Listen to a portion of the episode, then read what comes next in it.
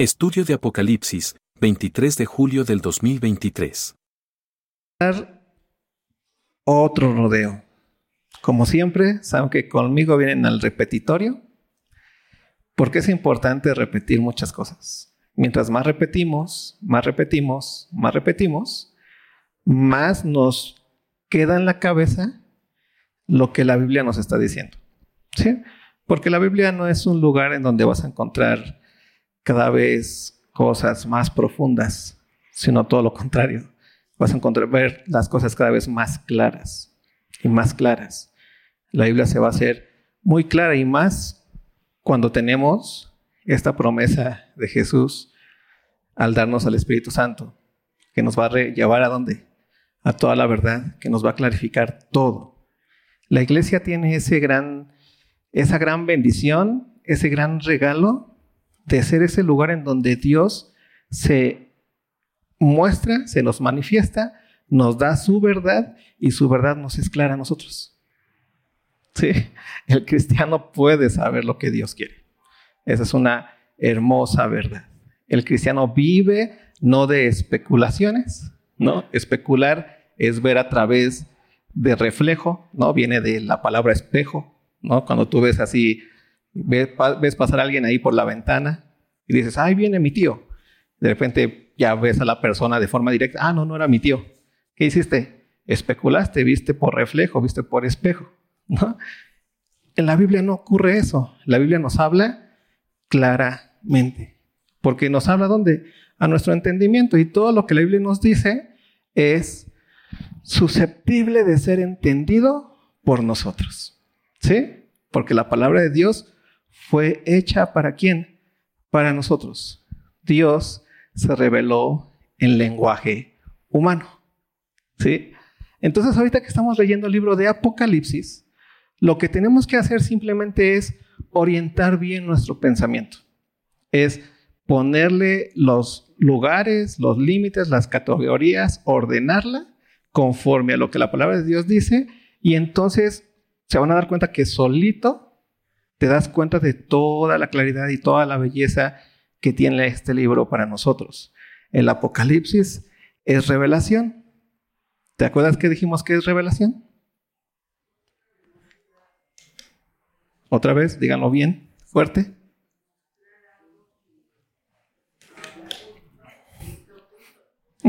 Es el acto de qué? De hacer visible algo que estaba donde? Oculto. Es el momento de quitar el velo. Cuando alguien revela o lleva a cabo la revelación, es que alguien quita ese velo que no me pedí, no me, que me impedía poder ver de forma clara y directa. ¿Vale? Eso ya nos queda muy claro y muy entendido. El Apocalipsis es luz, es claridad. Por eso cuando pasemos por este libro, yo voy a ser el peor maestro y tal vez tengo que seguir eh, trabajando en eso, voy a ser el peor maestro si tú no entendiste nada. Porque el Apocalipsis en su mismo título es que vas a entenderlo. Porque es revelación. ¿Sí? ¿Revelación de qué? ¿Te acuerdas? ¿Qué vimos la última vez? ¿Qué es lo que quiere Dios que sepamos? ¿Lo que qué? Lo que son los últimos tiempos, ¿no? Pero también entendimos qué es el último tiempo. ¿Te acuerdas que dijimos que es el último tiempo? Es un periodo de tiempo. El primer tiempo, ¿cuándo comenzó? Con Adán. ¿Y cuándo terminó? Con la venida de quién? De Cristo Jesús. Ese es el primer tiempo. Ese es el primer tiempo que la Biblia de una forma hermosa pone como Antiguo Testamento. Luego viene el último tiempo, que comenzó cuando? En la ascensión de Cristo y va a culminar en dónde? En la venida de Cristo. Y en ese tiempo, en ese lapso, es lo que el libro de Apocalipsis nos quiere revelar. Cómo ocurren las cosas, por qué ocurren las cosas, en dónde estás parado tu iglesia, qué esperar en este último tiempo, cómo trabajar en este último tiempo, cómo vivir en este último tiempo, pero este último tiempo es está constituido de pasado, presente y futuro, ¿no? Pero empieza con quién? Con la ascensión de Cristo y termina con el retorno de Cristo. ¿Sí? ¿Y qué va a pasar entre esas partes? Es algo que es lo que el, eh, libro de Apocalipsis nos va a, a hacer claro. ¿Sí? Nosotros somos la iglesia del futuro. ¿Para cuál iglesia? Para la iglesia del pasado, que es para nosotros, que son quienes? Los primeros cristianos. Los primeros cristianos, si nos hubieran conocido, dirían, ah, estos vatos, Y, no, piensan, ¿no? Como de repente nosotros pensamos el apocalipsis ya de una forma hollywoodesca y zombies y cosas de esas, ¿no? Ellos ni siquiera les pasaba por la cabeza eso. Porque ellos entendían que en tanto que vivían en el último tiempo, el último tiempo tiene que ver con la esperanza para ellos de que Cristo viene. ¿Sí? Entonces tú vives en esa misma esperanza. Cristo viene y el fin del tiempo va a ocurrir ahí. Lo que nos va a revelar o lo que estaba oculto es cómo la iglesia debe vivir esperando la venida de Cristo. ¿Sí? Eso es lo que vamos a ver en el Apocalipsis. De eso se trata el Apocalipsis. No se trata de cosas así, códigos de Da Vinci, ¿no? No se trata de cosas raras. Se trata de el libro que nos va a mostrar cómo es este mundo y nos va a mostrar cómo es la iglesia y nos va a mostrar cómo es que la iglesia vive en este mundo y qué es lo que espera la iglesia en este mundo. ¿Y, esta, y la iglesia quién es? Los que hemos nacido de nuevo. ¿Queda claro esa parte? Bien. Segunda parte que quiero que quede muy clara como para ir eh, aplanando el terreno. Recuerden, mi repetitorio siempre tiene que ser, antes de empezar, es, lo vimos en Romanos, ¿qué es el pecado? Otra vez porque se escucharon así como en los rezos. Pensar o creer o imaginarte que sabes qué? Más que Dios. Que Dios dice en negro y tú dices, ah, pues sí, pero... ¿No te ha pasado? ¿No te ha pasado cuando, cuando tú piensas que sabes más que el médico? ¿Alguna vez has visto a personas que piensan que saben más que el médico? La mamá de Jen, ¿no? o sea, cuando piensan que saben más que el médico, o sea, así como que ya el médico les dice, ah, yo esto, yo esto, yo esto y aquello, y el médico, y ya la persona, como que ese médico no sabe. Y tú dices, pues ¿cuántos semestres tienes tú de medicina? Pues la vida. Yo la vida ya me la sé. ¿Te has puesto a pensar y te imaginas, o sea, qué pasó por la cabeza de esa persona que dijo, ese médico no sabe? O sea, pasó así como un, no importa los años que tenga, hasta los médicos les gusta así poner sus cuadritos de dónde estudiaron y todo eso, lo que han ganado y sus títulos y sus actualizaciones. Y ahí está, y ahí está el hecho de que sabe más que tú. Ahí está la realidad de que sabe más que tú, pero tú qué dices? Nah, ese ni sabe, ya me voy. ¿Por qué? Pues yo me siento bien. Dice que casi me estoy muriendo. Pero yo, ¿qué? Me siento bien. ¿Sí?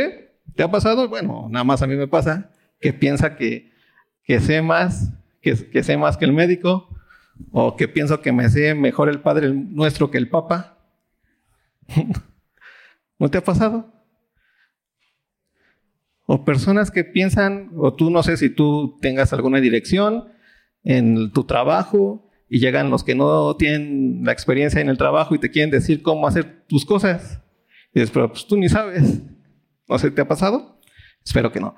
Pero ese es el sentido de la idea del pecado. Pero ahora lo llevamos hacia dónde? Hacia Dios. ¿Qué pasó en el, en, el momento en el que el hombre pecó? ¿Te acuerdas qué le dice la serpiente a Eva?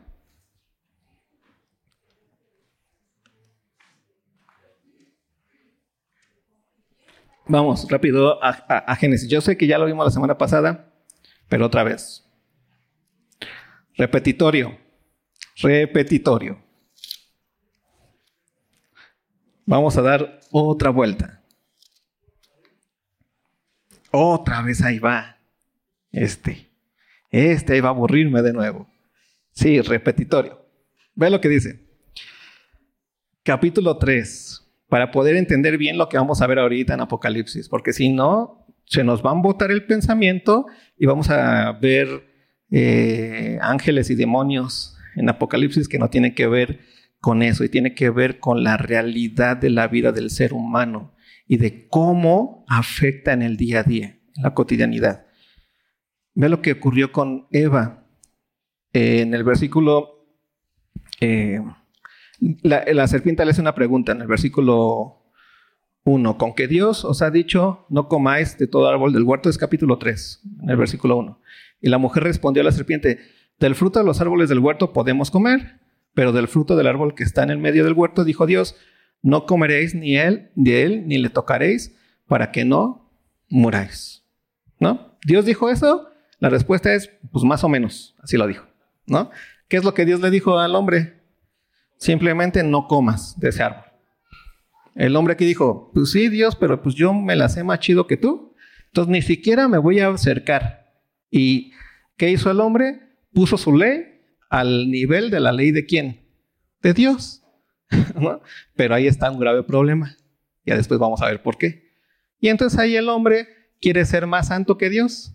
Así como quiere, como nosotros queremos ser más médicos que el médico, ¿no? Y entonces el hombre dice, no, pues aquí yo le pongo una línea más. Y eso hace que se abra la idea en el hombre de que nosotros podemos mover la palabra de Dios y moldear la palabra de Dios en la forma que queramos. ¿Sí? Y luego ve lo que sigue pasando. Está ahí y le dice la serpiente. Entonces la serpiente dijo a la mujer, no moriréis es una palabra completamente contraria a la palabra de Dios. ¿Qué es lo que le dijo Dios a Adán? Si comes de él, ¿qué va a pasar? Vas a morir. Y la serpiente le dice a, la mujer, no moriréis. en pocas palabras, ¿qué le está diciendo?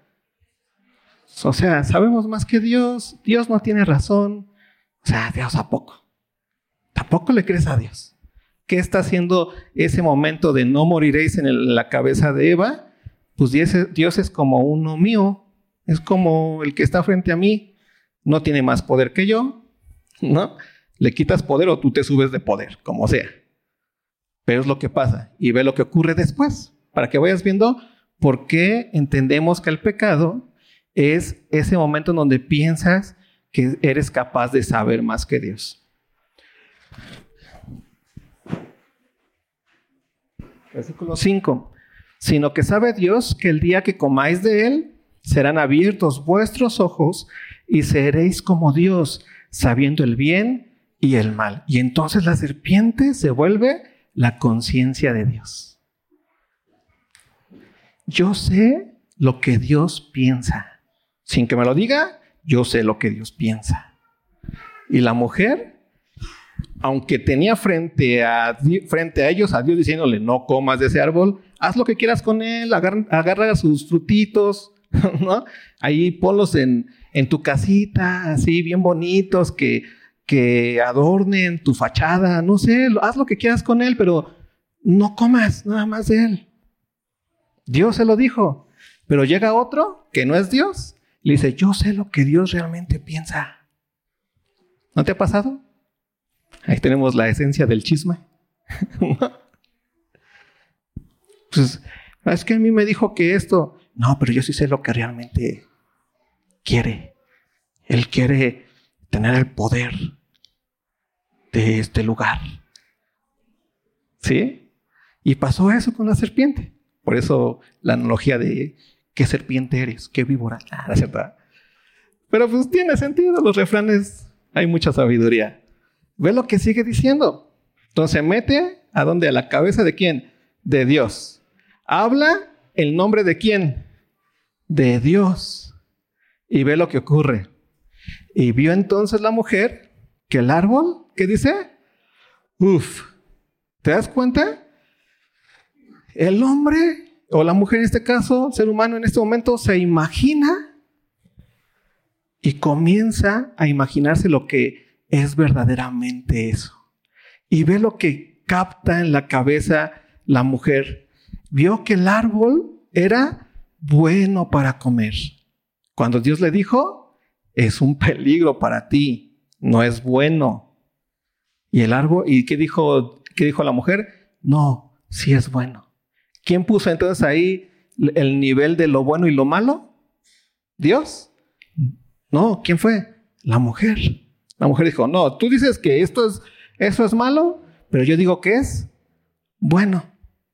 Entonces ya tenemos una voz, que es la voz de Dios, que dijo y perfecta, absoluta, que no se mueve para nada esa voz hermosa, esa voz que impone y que dice porque es soberano, porque es Dios, porque nadie más puede tener esa capacidad de decir y de poner las cosas y que diga y hágase la luz y que la luz se haga. Nadie tiene más esa capacidad, es Dios mismo, absoluto.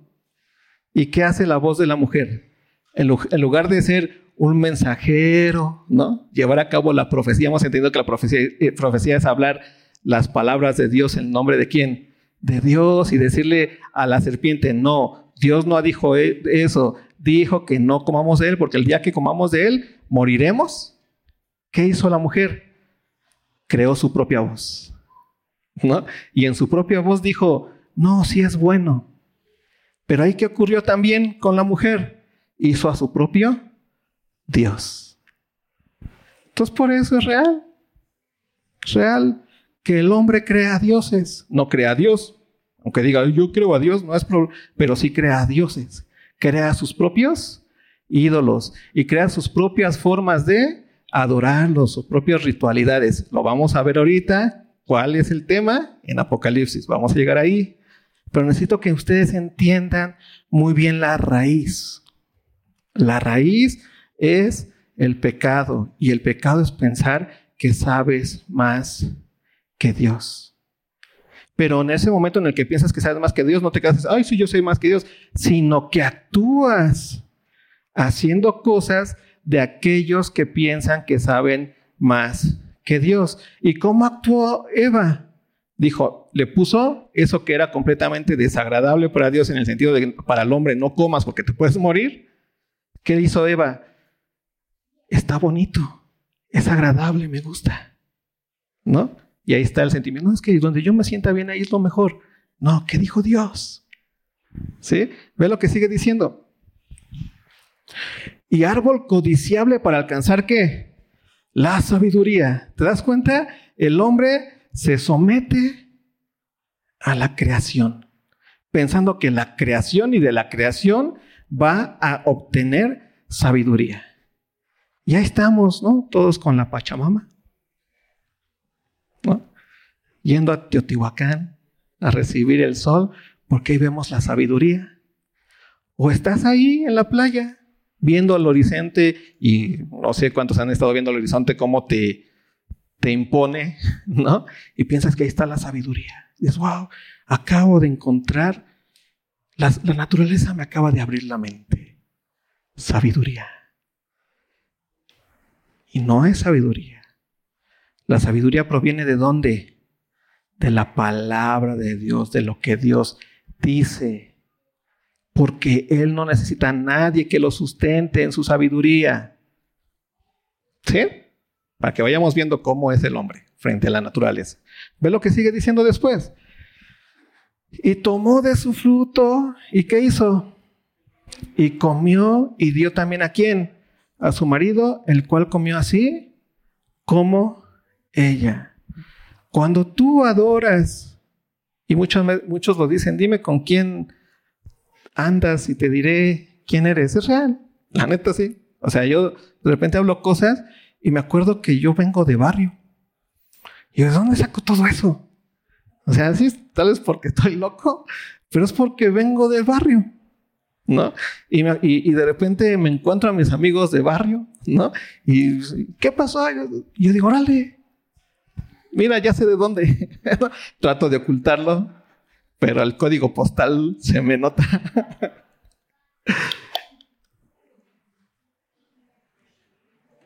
y entonces ocurre eso también en el hombre. Comienzas a que el pecado, lo hemos también entendido, no es simplemente algo que se hace contra Dios. Obviamente es primero contra Dios porque es pensar que sabes más que Dios, pero en dónde se hace real, en dónde se hace patente, en dónde se hace manifiesto, en dónde se hace material, en el otro. ¿No? ¿Y qué hizo Eva en ese momento? ¿A quién le dio? A su esposo. Y este hombre, en lugar de decir no, pues también pecó, ¿no? ¿Y qué, hizo? Pues lo tomó y tomó su decisión. ¿Y qué hizo? Lo comió. ¿Sí? Pero el pecado es, se hace hacia el otro. Cuando tú matas, no matas el aire. Tal vez lo único que podemos matar es el tiempo, ¿no? Pero cuando tú matas, matas a otro. A quien le van a llorar, ¿has escuchado esa clásica de, de que lloran en mi casa, que lloran en la tuya? Ya viste, traigo el código postal. ¿Se los has escuchado? Pues tiene que ver con eso. En donde vas a hacer mal, siempre hay una consecuencia de ese mal. Al que le vas a robar, le vas a quitar algo que él trabajó y le va a hacer falta. ¿Sí? Al que le vas a mentir, pues le vas a dar una esperanza de algo, una fe de algo que no vas a cumplir. Y así, ve pensando cómo es el pecado y solamente tiene y toma sentido en la relación con el otro. Obviamente proviene de que no tomaste en cuenta a Dios o que pensaste que sabes más que Dios. ¿Sí? Y ve hasta aquí qué pasó en ese momento. Está la voz de Dios esa voz absoluta, perfecta, verdadera, que cada vez que él se manifiesta o se hace presente al hombre, produce verdad. Es como una columna, es como un muro completo, es como un, es como es como un edificio, este, inconmovible. Esa es la voz de Dios, porque lo que Dios dice, se hace. Así es. Pero surgió otra voz. ¿Y cuál fue la otra voz? La voz del hombre. Y la voz del hombre surge en el punto en donde el hombre responde en incredulidad frente a Dios.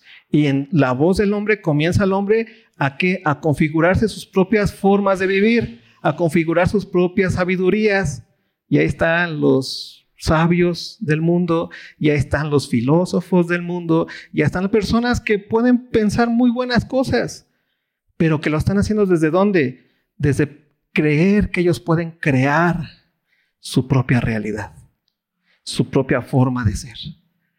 Pueden ponerse, eh, y ahí está la torre de Babel, ¿no? Nos unimos todos, ¿para qué? Para construir esa voz que llegue a Dios eh, y que llegue a Dios no en el sentido de que están buscando a Dios de forma humilde, sino que están quieren llegar al al nivel de quién?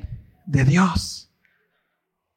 ¿Te das cuenta? Surgieron ya. Entonces, en este mundo hay dos voces. La voz verdadera, la voz que creó toda esta realidad. Y la voz del hombre, que en incredulidad, porque no es profecía, Profecía es hablar la palabra de Dios de parte de Dios. Por eso los profetas hablaban a Dios y el hombre escuchaba a Dios. A través de la palabra de quién? Del profeta. Esa palabra del profeta es palabra de quién? De Dios. ¿Es voz de quién? De Dios. Pero existe la otra voz, la voz de la incredulidad. La incredulidad no queda así como que, ay, ya no, no creo y ya me voy a mi casita. No, crea, crea voz, crea algo, crea ideas, crea sistemas, crea pensamientos que te van a llevar a hacer las cosas. ¿Le pasó a Eva? Sí, le dijeron, no comas. Después le dijeron, no, no te vas a morir, yo sé más que Dios. Le creyó Eva esa voz y vio la cosa y dijo, ay, es agradable, es deseable, es codiciable para comer. ¿Y qué hizo? Comió. ¿Se sometió a quién? A su propia voz o a su ídolo. ¿Hasta ahí queda claro el asunto? ¿Vamos bien hasta ahí? Vamos a Apocalipsis.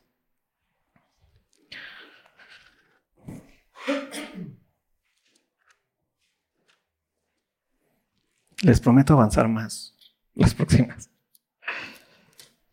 Bueno, mejor ya ni les prometo nada, ¿verdad? Y luego, ¿qué pasó? En el primer tiempo, en el inicio de los tiempos, había esa oscuridad. Después de Eva, hubo una oscuridad, ¿no? Y ahí está, y ahí están los hombres buscando por medio de rituales, ¿a quién? A Dios, pensando que son sus ídolos, porque quieren someterse a algo no se quisieron someter a la voz de Dios, se sometieron a su propia voz, creando ídolos, y ahí están sometidos, porque el ser del hombre es ser qué? Siervo. Por eso Cristo es el siervo por excelencia. Porque él sí escucha la voz de Dios y hace perfectamente lo que Dios le dice. Por eso Cristo siempre dice y enfatiza, yo no hago las cosas de mí mismo, sino yo hago qué? Las cosas que he escuchado de quién? Del Padre. Ahí se encuentra en la esencia del ser humano. Nosotros fuimos, fuimos hechos para escuchar la voz de Dios y hacerla. Eso es ser un siervo frente al Señor, frente al amo que es el rey de reyes y señor de señores. Pero ¿qué hizo el hombre? Creó su propia voz, su propio ídolo y se sometió a quién? A su ídolo. Que no solamente lo somete, sino que le hace daño. Y eso es el pecado. ¿Sí? ¿Vamos bien hasta ahí? Y entonces, el Dios desconocido, en un momento, se manifiesta, se revela, se revela. Antes se, se, manifestaba a través de los profetas. Dios había, en Hebreos dice, Dios habiendo hablado mucho antes a los padres por medio de qué? De los profetas, pero se manifestaba a través de los profetas por medio de esa voz nada más, audible. Dice, ahora nos saqué ha hablado a través de quién? Del Hijo. Y entonces el verbo se hizo carne. Y entonces Jesucristo se vuelve la voz, o mejor dicho, se manifiesta como la voz de Dios de nuevo a este mundo. Y entonces todo ser humano ya sabe cómo es ese Dios desconocido, ese Dios misterioso, ese Dios que estaba en las profundidades y que al que nadie podía llegar jamás. Dios qué hace? Aquí estoy, soy este. Vuelve a hablar, así como le dijo a Eva, no comas de ese árbol, ¿no? Y el árbol estaba patente ahí. Ahora dice Dios, aquí estoy yo. El que ha visto al Hijo, ha visto a quién? Al Padre. ¿Sí? A Dios nadie le vio jamás. El unigénito Hijo de Dios, ¿qué dice? Le ha dado a conocer. Por eso la palabra de Dios, otra vez, la voz de Dios se ha hecho qué? Carne, se ha hecho patente, se ha hecho completamente audible a todo el mundo. Dios ha vuelto a hablar. ¿En quién? En Cristo Jesús. ¿Sí? Y ahí está el hombre otra vez frente a Dios. Frente a la obediencia de la que Dios dice, este es mi hijo y en él solamente hay salvación, o en el momento dice, mm, no, como que yo no creo que es ahí, en él solamente haya salvación. Yo creo que tal vez, mira, porque somos espirituales, pero pues tampoco hay que ser tan fanáticos, hermanos. Hay que ser buena onditas. Respeto, yo respeto. ¿Qué estás haciendo ahí? Estás queriendo enseñarle el Padre nuestro al Papa otra vez. Estás queriendo decirle a Dios, no, no Dios. Cristo no es. Yo pienso que debe de ser de otra forma. Y entonces, ¿qué ocurrió con los fariseos en aquel tiempo? ¿Qué dijo Jesús? Tantas veces he venido con, con ustedes para que como la gallina guardarlos entre mis alas y cuidarlos, pero ustedes ¿qué hacen? Simplemente me resisten. O después Jesús también dice, amaron más las tinieblas que la luz. ¿Te das cuenta? Amaron más la voz de quién? De ellos mismos o del mundo que la voz de quién? De Dios. Pero Dios habló. Sí, eso nadie se lo quita. Y habló en Cristo. Y Cristo murió. ¿Y qué pasó? Y Cristo resucitó. Y está sentado donde? A la diestra del Padre. Y esa es una realidad absoluta que nadie puede quitar. Y otra realidad absoluta que nadie puede quitar es que Cristo nos hizo su cuerpo. Y que la iglesia es el cuerpo de Cristo, de esa voz perfecta, absoluta, hermosa de Dios en este mundo. Por eso cuando Juan está ahí recibiendo las visiones, ¿no? Ve lo que dice. Ahora sí, yo Juan, vuestro versículo 1, capítulo 9, capítulo 1, versículo 9, dice, yo Juan, vuestro hermano y copartícipe vuestro en la tribulación, en el reino, en la paciencia de Jesucristo, estaba en la, isla, en la isla llamada Patmos por causa de la palabra de Dios y el testimonio de Jesucristo. ¿De qué está hablando? De la iglesia. La iglesia ya puesta en marcha. ¿No? Desde, el, desde el Pentecostés, ¿te acuerdas que viene el Espíritu Santo y la iglesia comienza ahí y la iglesia comienza a dar testimonio y la iglesia comienza a hacer luz y los apóstoles comienzan a, dar testimonio en todo el mundo y la iglesia en Jerusalén es ramificada por la persecución, pero a donde va la iglesia, ahí hay luz y comienza a haber iglesia y comienza a haber salvación y, Dios está haciendo su obra porque Dios ha hablado de nuevo, ha traído horizontes de nuevo a los seres humanos les ha dicho, aquí está la salvación, volteen a mi salvación. Ahí se encuentra ya. Y Cristo en su vida, por su resurrección, está añadiendo a la iglesia a los que tienen que ser salvos. ¿Sí? Ya está ocurriendo eso. Y, y Juan ahí está en entendiendo que es iglesia. Y ve lo que sigue diciendo. Yo estaba en el Espíritu en el día del Señor y oí detrás de mí una gran voz como de trompeta. Y esto es lo que quiero que vaya quedando claro para la iglesia. La lucha que tenemos o la configuración que hay de, este, de estos últimos tiempos se dirime entre la voz de Dios completamente hablada, clara, delimitada, definida, explicada en Cristo y en su iglesia y la voz del mundo. Aquella que rechaza a quién? A Cristo, su obra, su definición y su iglesia. A Cristo como aquel único que te puede decir quién es Dios y que te puede llevar a quién? A Dios. A Cristo como aquel que está vivo y que, y que cotidianamente y materialmente camina este mundo. ¿Y en quién camina este mundo Cristo? ¿O cómo camina en este mundo Cristo? En cuerpo, ¿Y quién es ese cuerpo? La iglesia. ¿Y quiénes configuran ese cuerpo? Los miembros de Cristo. Tú eres un nuevo nacido, no en tu soledad de yo soy nuevo nacido en mi soledad, sino eres nuevo nacido como miembro de un cuerpo. ¿De cuál cuerpo? Del cuerpo de Cristo. ¿Sí? Que hace todo en todos. Él es, en Colosenses dice, Él es la imagen del Dios invisible, el primogénito de toda creación.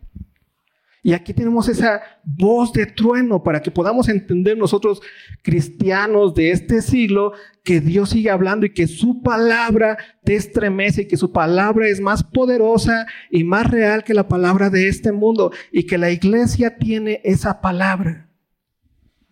Esa palabra como de voz de trompeta, ¿no?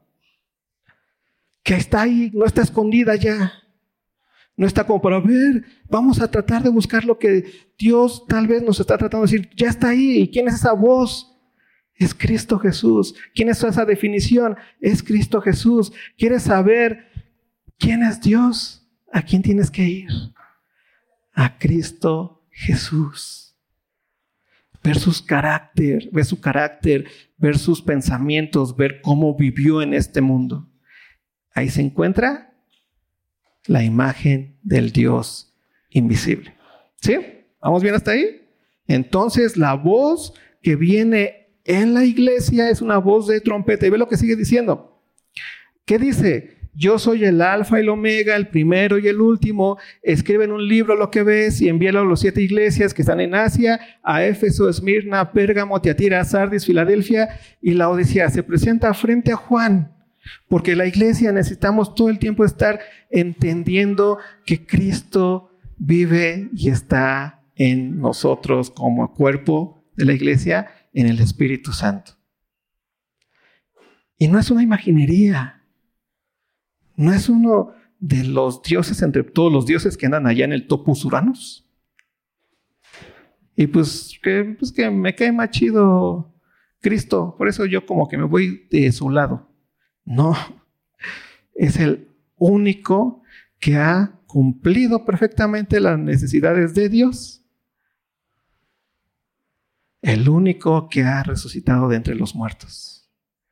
El único que vive a la diestra del Padre. El único victorioso. Y ahí se encuentra nuestro lugar y la verdad. Ahí se encuentra el peso de la verdad de la palabra de Dios. Ve lo que dice el versículo 12. Y me volví para ver la voz que hablaba conmigo y vuelto Vi siete candeleros de oro y en medio de los siete candeleros a uno semejante al Hijo del Hombre, vestido de una ropa que llegaba hasta los pies y ceñido por el pecho con un cinto de oro en toda majestuosidad. La iglesia y la voz de la iglesia y la voz de Dios pisando este mundo en este último tiempo en el que vivimos es una iglesia que tiene majestuosidad. ¿Y por qué tiene majestuosidad? Porque es la palabra de Dios, es la promesa de Dios cumplida. Tú eres la promesa del Dios cumplida. La iglesia es la promesa de Dios cumplida. El propósito de Dios para el ser humano es que seamos iglesia. Lo dice en Efesios. Que Dios desde antes de la fundación del mundo ¿no? nos escogió a quienes, a los seres humanos, para ser que santos y sin mancha delante de Él, en amor, en Cristo Jesús.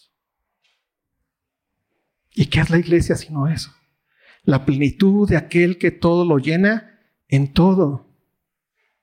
En quien, en quien complació al Padre habitar plenamente.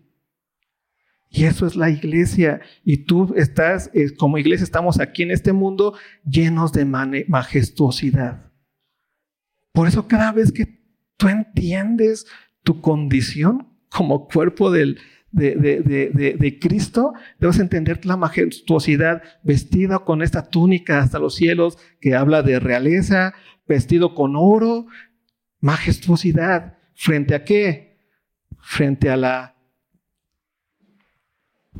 iba a decir escoria, pero sí, frente a la escoria de la voz del hombre. De esa voz que crea ídolos, que tienen oídos pero no oyen, que tienen ojos pero no ven, que tienen boca pero no hablan. Tu sabiduría es majestuosa. Y ve lo que sigue diciendo. Su cabeza y sus cabellos eran blancos como blanca lana, como nieve, sus ojos como llama de fuego y sus pies semejantes al bronce bruñido, refulgente como un horno y su voz como estruendo de muchas aguas. ¿Te das cuenta de, de lo que está hablando? Es de demasiado poder, demasiada capacidad. O sea, sus cabellos como la lana, ¿no? El sentido de del anciano es el sentido de sabiduría completa, ¿no? Y aquí tiene sabiduría absoluta, pero no solamente, sabiduría absoluta, sino poder, sino también que peso, puede ver completamente a sus ojos donde van, alumbran perfectamente y no solamente alumbran, sino que quitan lo que no es de lo que sí es, como el fuego que derrite aquello que es falso. ¿Sí? sus ojos. Y la iglesia es eso otra vez, hermanos. Y luego no solamente, sino, sino los pies son que de bronce bruñido, esos pies que son completamente seguros, que habitan y que están bien plantados en este lugar, en este mundo, para dar luz y sal, para caminar hacia donde vaya y con una seguridad del que vence. Esto es muy importante que lo tengamos en claro, pero esto nos refleja quién es Cristo, pero en ese momento nos refleja quiénes somos nosotros. Porque nosotros somos qué? El cuerpo de Cristo. Y cuando hablo de un nosotros, hablo de esa unidad que tenemos en ese momento en donde debemos entender que tú como individuo, por decirlo así, solamente eres miembro de ese cuerpo. Y en ese momento te das cuenta de la necesidad que tienes de quién? De tus hermanos. Porque ellos también son miembros de ese cuerpo que juntos hacen a quién? Al cuerpo que es la iglesia. Una mano nunca anda sola ahí por la calle. El cuerpo anda con manos, ¿no? Pero una mano nunca anda sola. Así que nunca te imagines que tú puedes vivir sin cuerpo. Y cuando te imagines ahora como parte del cuerpo de Cristo, imagínate como parte de ese cuerpo completamente majestuoso que resucitó victorioso, con esa majestuosidad, con esa sabiduría, con ese poder completo y absoluto que tiene este Cristo resucitado. Ve lo que sigue diciendo. Tenía en su diestra siete estrellas, de su boca salió una espada aguda de dos filos, y su rostro era como el sol cuando resplandece en su fuerza. Y me gusta mucho esto, y vuélvelo tú a leer en tu casa, y piensa cómo esto que nos está diciendo es de un absoluto poder, de una absoluta majestuosidad, de una absoluta soberanía. Todas las características que pone aquí es, habla como una espada de dos filos que penetra. ¿Te acuerdas lo que dice la, palabra de Dios acerca de la, de la palabra? Que es como espada de dos filos que penetra y que quita y que llega hasta los lugares que menos te puedes imaginar. Así es la palabra de esta voz que has resucitado, de la, de la voz de la iglesia. Tú piensas que no puedes predicarle a cualquiera porque ya no entiende. No, es una palabra que, como la espada, que es capaz de destrozar cualquier cosa. Es como, no sé si has visto esas, eh, esas imágenes que ahora hay como este corte por chorro de diamante, ¿no? Pero es agua, pero por la presión corta todo lo que sea y la finura. Así era esa espada de dos filos en aquel tiempo era lo más filoso, lo que más podía atravesar todas las cosas. Esa es la palabra que tiene la iglesia. Por eso la iglesia tiene una autoridad en este mundo. Y lo tenemos que entender. Tú tienes una autoridad en este mundo. Frente a cuando te digan, no, pues es que yo quiero mejor dedicarme a entender mis reencarnaciones. Pues porque eh, me, porto bien para que no reencarne en, en, rata. ¿Qué tú le dices con, con toda autoridad? Cristo resucitó, ¿sabes? Es la palabra de verdad. Y ve lo que termina diciendo. Versículo 17. Cuando le vi. Y aquí, y esto es algo que quiero que les quede muy claro. Porque de lo que hablamos no es solamente de una cuestión ideológica. No es, ay, qué bonito, qué bonito se piensa. Sino es una cuestión que debe debes de vivirlo como vives en el momento en donde ves el mar y lo ves bien bonito, pero te metes y te revuelca. Sientes su poderío en toda su concreción. ¿No te ha pasado? Piensas que puedes dominar esas olas y cuando llega la ola, porque tú desde lejos lo ves, ah, mira qué bonito, como que ni se mueve. Ahí está. ¿Pero qué es? Completamente indomable. Podemos dominar el mar, construimos grandes submarinos, pero se nos implotan. Porque no, hasta ese momento nos espantamos cuando sentimos que y cuando nos damos cuenta de la completa y absoluto poderío que tiene ese mar. ¿Y qué pasó con Juan cuando vio esta revelación y cuando se da cuenta frente a quién está y quién es ese Señor? Dice, cuando le vi, caí como muerto a sus pies. Qué impresionante. Es una realidad completa y absoluta. Cristo resucitó. Y no es un pensamiento bonito, no es una filosofía más entre todas las filosofías. Es la voz diciéndonos, yo ya pagué el pecado. Yo ya me manifesté al ser humano. Esta es mi voluntad vivo. Es impresionante poder comprender claramente que es la vida de Cristo hoy es algo que late más fuerte que el mismo sol, que tu mismo corazón, que brilla más fuerte que el, sol, que, que sientes más fuerte que tus reumas. porque muchas veces se nos olvida por la inmediatez que tenemos Y nos damos cuenta que lo más real, lo más profundo, lo más verdadero es que Cristo ya resucitó, que Cristo vive, que ya pagaron tus pecados, que ya tienes una esperanza y que Cristo entonces que viene.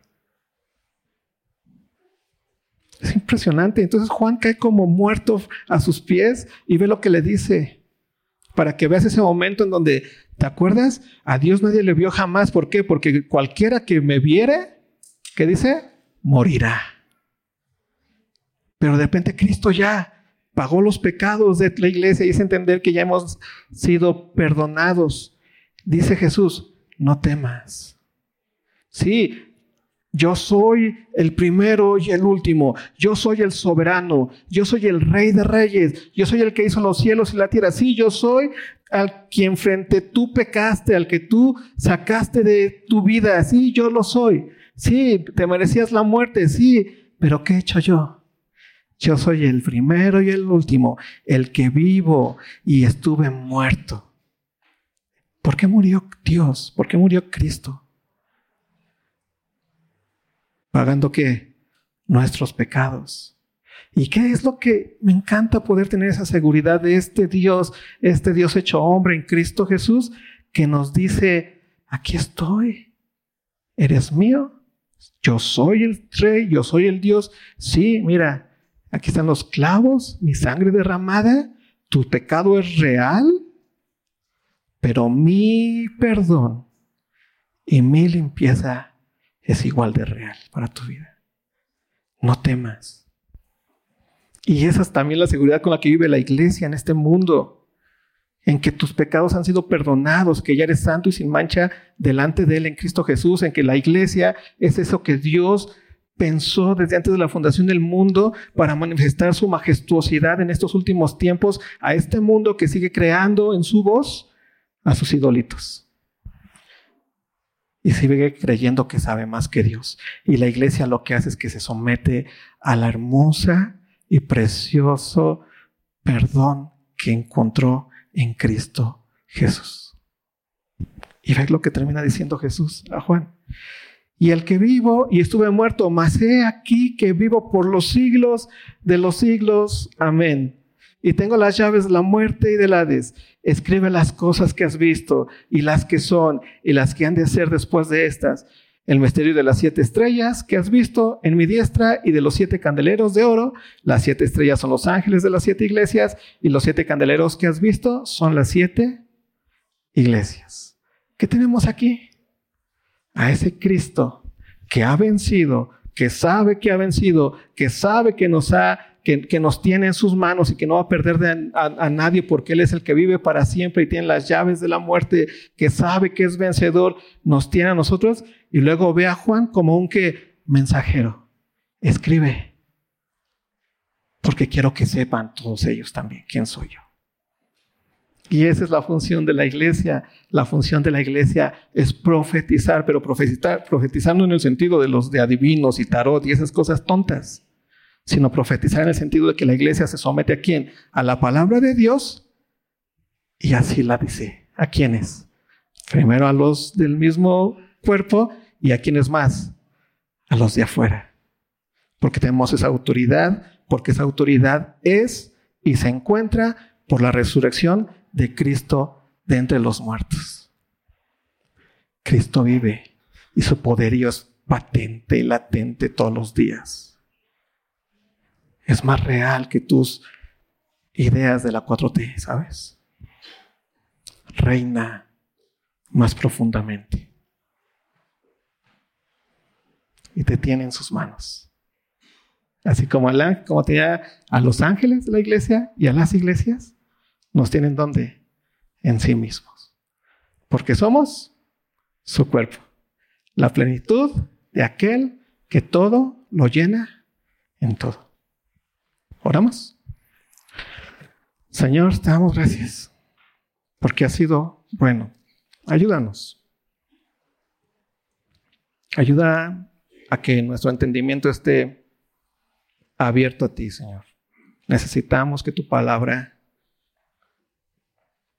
como, como espada de dos filos, Señor, como voz de estruendo, como trompeta tuya, hagas trago, Señor, en nuestro entendimiento para que podamos ver claramente quiénes somos en ti, quién es esta iglesia en ti, y así poder saber qué es lo que podemos hacer en este tiempo que esperamos tu regreso y también anhelar todos los días con nuestro corazón, como cuerpo, como iglesia, tu regreso.